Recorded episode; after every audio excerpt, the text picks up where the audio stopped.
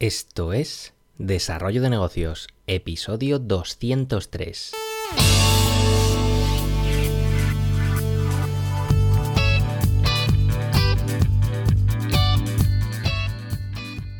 Muy buenos días, ¿qué tal? ¿Cómo estás? Bienvenido, bienvenida de nuevo al podcast Desarrollo de Negocios, el programa donde ya sabes hablamos de ideas, de casos, de estrategias, de oportunidades, bueno, de todo aquello que puede ayudarte a crear y mejorar tus propios proyectos. Al otro lado del auricular ya lo sabes, Álvaro Flecha, me puedes encontrar en álvaroflecha.com. Y bien, vamos con el episodio del día porque hoy, hoy jueves ya sabes que quiero traer regularmente esta sección de preguntas que a muchos os gusta, o sea que no perdamos más tiempo. Y vamos con la primera, que nos dice, me dedico a ventas para una empresa tercera, pero trabajo el 100% del tiempo desde casa, ya sea de forma online o por teléfono. Me pregunto si me compensaría contratar por mí mismo, sin contar con mi empresa, un coworking o un espacio similar, ya que a veces siento que sería bueno tener un sitio al que ir a trabajar. ¿Algún consejo? Bueno, el tema de trabajar desde casa es complicado. Yo soy el primero que, sufro sus consecuencias. Ya te he hablado alguna vez del tema, de, de este tema de trabajar desde casa, los pros, los contras que tiene, las opciones que hay. Yo mismo estuve en un coworking, luego lo dejé, volví a casa. Es complicado, es complicado. Hay que tener un lugar bastante diferenciado para trabajar del que, bueno, del que pasas el resto del tiempo, el tiempo de ocio o el tiempo de dormir, por ejemplo. Y bueno, en este caso hay que tener en cuenta el factor de ventas, porque aquí nos dice que, claro, trabaja con el teléfono y esto implicará sobre todo molestias para los demás compañeros del coworking. Yo, yo cuando estaba en, un en el coworking, eh, pues era, era un handicap porque también recibía llamadas y al final pues tienes que salir de la habitación, pero necesitas el, necesitas el ordenador y cómo lo haces y eh, es un jaleo. Al final eh, no es productivo y se pierde mucho tiempo y, no estás cómodo. La otra opción, pues claro, también sería la de alquilar un, despacho privado, porque hay muchos coworking que incluso eh, ofrecen, en vez, pues, en vez de trabajar en grupo, pues ofrecen pequeños despachos y está genial, pero claro, eh, aquí el precio se encarece y bueno, es ver el caso en el que estés, si te compensa o no te compensa. Pero bueno, de aquí, eh, de hecho aquí hay, hay un pain, ¿verdad? Porque esto de no poder hablar en los coworking es, es un problema para muchos de, de sus usuarios. Y precisamente tengo un amigo que está preparando un modelo de negocio para, para solucionarlo con una especie de cabina insonorizada que, bueno, si quieres, cuando lo lance, que, está en ello, pues le puedo traer por aquí, eh, entrevistarle y que nos cuente porque es, es, una idea de negocio muy chula que a mí me gusta muchísimo y creo que, lo va a petar. Ya, verás, ya verás, ya verás.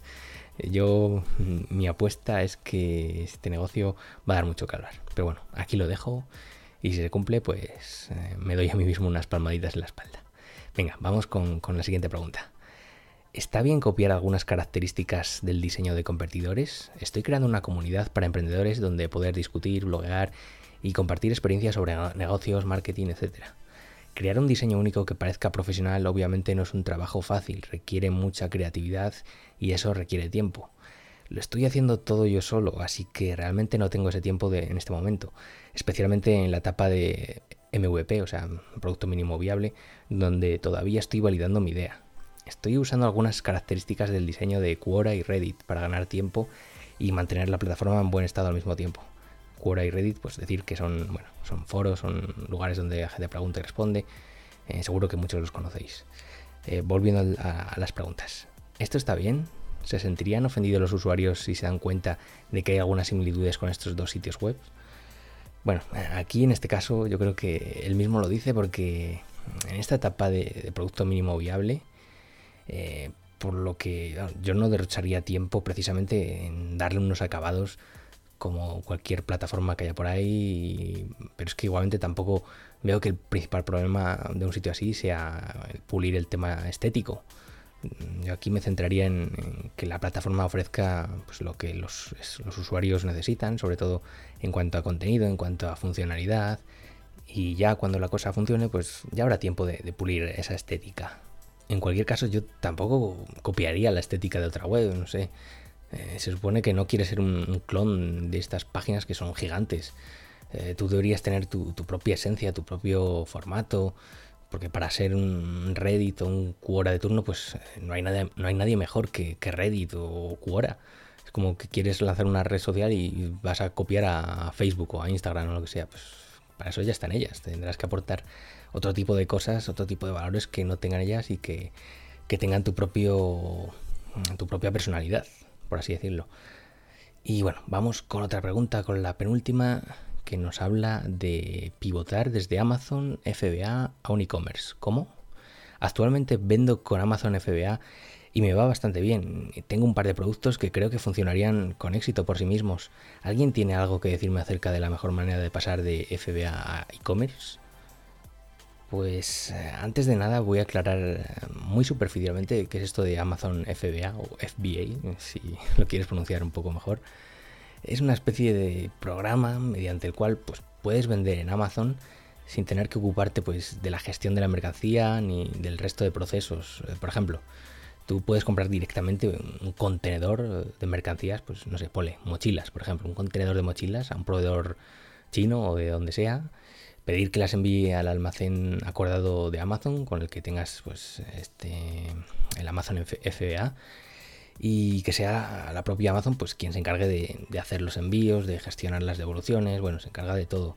Es un formato de negocio que se puso muy de moda hace un par de años y parece que ahí sigue dando guerra. A mí me interesa bastante y algún día no descarto probarlo porque está bastante chulo, pero bueno, al final es como el dropshipping, es que se está un poco saturando y hay que aportar algo nuevo, porque si no, al final esto se está llenando de vendedores clones y no es plan. Eh, volviendo a la pregunta, habría que saber qué, tienen estos productos de especial, porque ya que eh, en Amazon FBA, pues lo que tienes es que al final compites por margen casi casi y claro, están muy ajustados. Eh, igualmente, soy muy fan de trabajar con mi propia plataforma y si conoces bien el producto y crees que hay margen, pues oye, bien, genial, puedes probar. Pero tienes que tener en cuenta de que ahora las, las reglas del juego cambian, cambian mucho porque si Amazon, vale, ya no te va a cobrar esos márgenes que te está cobrando ahora por gestionar todo este proyecto, que no son pocos, pero claro, tampoco te va a proporcionar el, tráfico, la, brutalidad del tráfico que te proporciona, porque es la mayor baza de Amazon FBA, porque ahí el tráfico que vas a obtener es que es inigualable.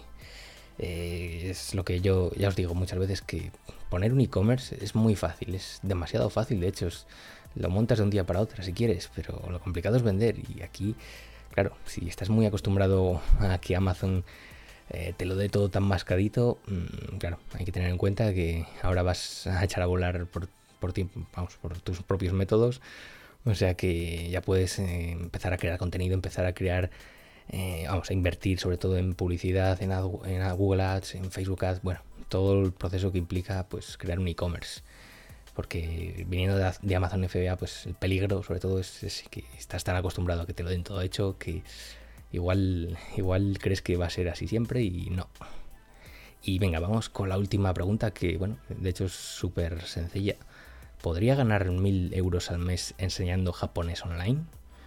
A ver, el tema de, los negocios de enseñar idiomas online es otro mercado que se está saturando, bueno, a marchas agigantadas. Es un, es un negocio, claro, que tiene muy pocas barreras de entrada, ya que prácticamente cualquier persona pues, puede ofrecerse para enseñar su, su, propio idioma, aunque sean simples clases de conversación, que no hace falta saber ahí demasiado, por así decirlo. Eh, por supuesto que se pueden ganar mil euros al mes, simplemente pues calcula tu precio ahora y bueno, ya sabrás cuántas cuántas clases necesitas para, mm, para, alcanzar esa cifra, pero la parte complicada, claro, es la de obtener esos clientes que te proporcionen eh, esas horas de trabajo. Si yo tuviera que empezar hoy un negocio de clases de idiomas, eh, lo haría especializándome mucho, porque partimos de que, bueno, lo bueno de este negocio es que no necesitamos realmente demasiados clientes. Si consiguiéramos lograr, por ejemplo, 20 alumnos estables, a los que cobrásemos 15 euros la hora, con dos horas a la semana, a la semana por, por alumno, pues ya facturaríamos pues 600 euros a la semana. O sea, 20, 20 alumnos no parece una cifra complicada de obtener a priori, pero, pero ya te digo, eh, ahora mismo mm, está todo el mundo metido dando clases online de cualquier idioma. La competencia es, brutal. Hay muchas plataformas donde puedes darte a conocer, eso sí, y Talkie, etcétera. Pero aún así la competencia es brutal, cada vez se compite por precios más bajos y al final eh, los precios tan bajos, pues al final no hará que no necesites 20 alumnos, sino 40 o 60. Pero si te especializas mucho y te muestras eh, como experto dentro de ese pequeño nicho, al que ataques, pues vas a tener más oportunidades, porque, no sé, pues al final si te pones a pensar, hay muchos nichos que atacar. Puedes dar clases de español para, para profesores de Estados Unidos o para gente que tiene pensado emigrar a España, eh, para abogados de un país determinado, no sé, las posibilidades son infinitas. Es cuestión de darle vueltas, pero sobre todo de especializarse, porque si simplemente lanzas clases de japonés o clases de español online, ahí, das una, patada a una piedra y tienes 50.000 profesores que ofrecen lo mismo que tú, o sea que es un mercado muy saturado para, como para ser generalista, o sea que ya lo sabes. Y hasta aquí este episodio de preguntas y respuestas. Ya lo sabes, si te ha gustado, te agradezco esas valoraciones en iTunes, en iBox o la plataforma desde la cual me escuches. Y por hoy no me enrollo más. Nos escuchamos mañana con un nuevo episodio. Un saludo.